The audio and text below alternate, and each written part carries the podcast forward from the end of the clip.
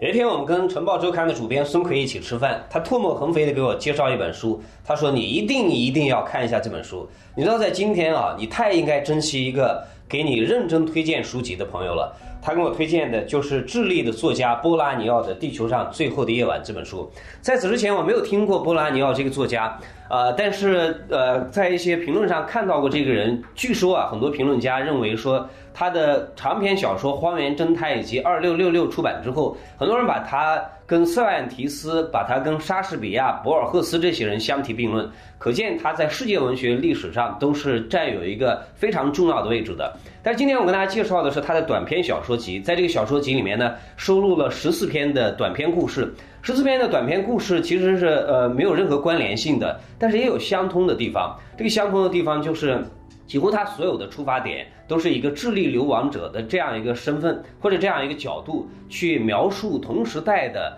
呃那些人，他们有什么样的挣扎。基本上他写的人都是一些失意的人，是一些颓废的人，是一些焦虑的人，是一些绝望的人。但是你想想看。呃，一些这样的人怎么样能够勾起你的兴趣，其实是非常需要技巧的。有的时候你看他的一篇故事，你一直在期待，一直在期待，希望能够发生一点什么。呃，可是最后读完了，什么都没发生，简单的这个故事就这样结束了。可是你你又想想回头再来看一看，到底是不是应该发生一点什么呢？非常奇妙的一个阅读的体验。但这个作家也很有趣，这个作家他在四十岁的时候才开始写作。呃，这是我愿意今天跟大家呃一起讨论的一个话题。到底对于一个小说家来讲，或者一个艺术家来讲，什么时候呃出头是比较理想的事情？你知道有很多人啊，在年纪轻轻的时候就已经出名了。比如说张爱玲讲，出名要趁早。但是对很多大的艺术家来讲，如果出名太早，反倒不是一件幸运的事情。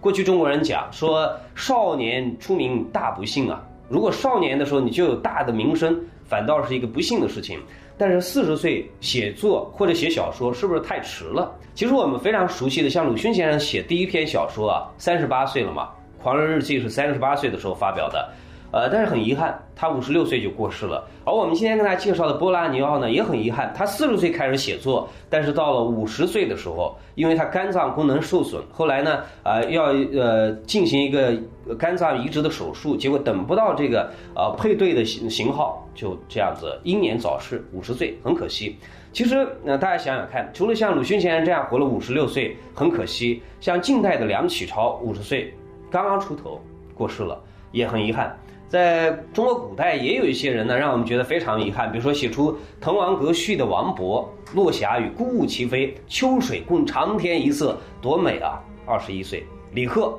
黑云压城城欲摧”，能写出这样的句子，或者说“雄鸡一叫天下白”，还有说“天若有情天亦老”，能够写出这样句子的人，居然只活了二十七岁。呃，说到李贺。你一定还知道一个人，就民国年间跟林语堂他们同时期的一个散文大家，叫做梁玉春。这个人啊，呃，有些人把他号称是说中国当代的李贺嘛，或者有的人把他叫做是中国的伊利亚，因为写随笔，伊利亚是当然在全世界的文学呃这个地位来看，他的地位最高，对不对？二十七岁死掉了，他跟李贺一样，同样的年纪，在西方世界也是很多人啊。呃，比如说在艺术史上有所谓三十七岁现象，我们所了解的像梵高、拉斐尔三十七岁过世了，还比如说意大利的现代主义的大师卡拉瓦乔三十七岁，还比如说呃法国的劳特雷克，啊这个人呢就是说出来说我尽量试着去描绘真实而不是理想的那个人，他非常善于去描述当年巴黎的那些放荡不羁的艺术家，三十七岁过世了。但是，呃，中国的艺术家里面也有那些特别长寿也成就很高的人，比如说齐白石，九十多岁；黄宾虹九十多岁。但是黄宾虹啊，八十多岁的时候，没有任何一个人知道他会画画。那个时候他在一个学院里面给别人讲课，讲的是美术史的课，别人都以为他是一个会讲历史的老头子。没想到呢，八十多岁的时候，在上海第一次办画展，呃，经过傅雷，就是翻译家傅雷先生的推荐，我们才知道，哇，他画的太好了。他独步古今，可以说，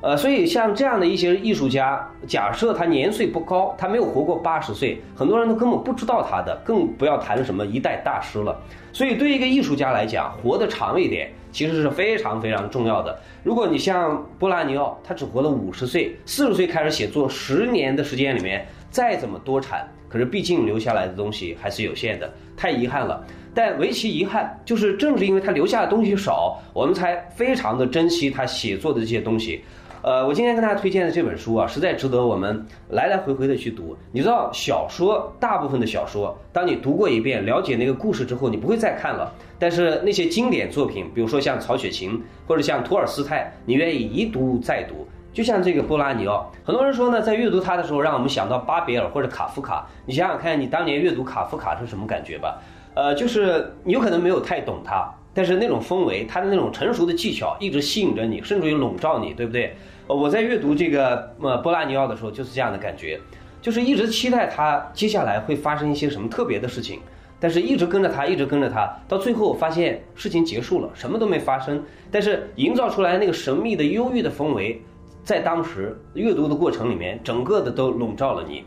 呃，比如说在这本小说里面，我认为写的最好的还是《地球上最后的夜晚》。他最后是这样结束的，你一路跟着他，实在太精彩了。你一直期待着会有什么特别的故事发生，但是最后他居然这样结束。他说：“后来，B 父有些驼背的向出口走去。啊，B 呢是他所有呃小说的主人公的一个名字，呃，因为他没有给他安排一个特别的呃名字，呃，只是一个符号而已，A B C D 的 B 哈。而 B 父有些驼背的向出口走去，B 让出足够的空间。”为的是父亲可以随意的活动，B 快活的想，明天我们就走了，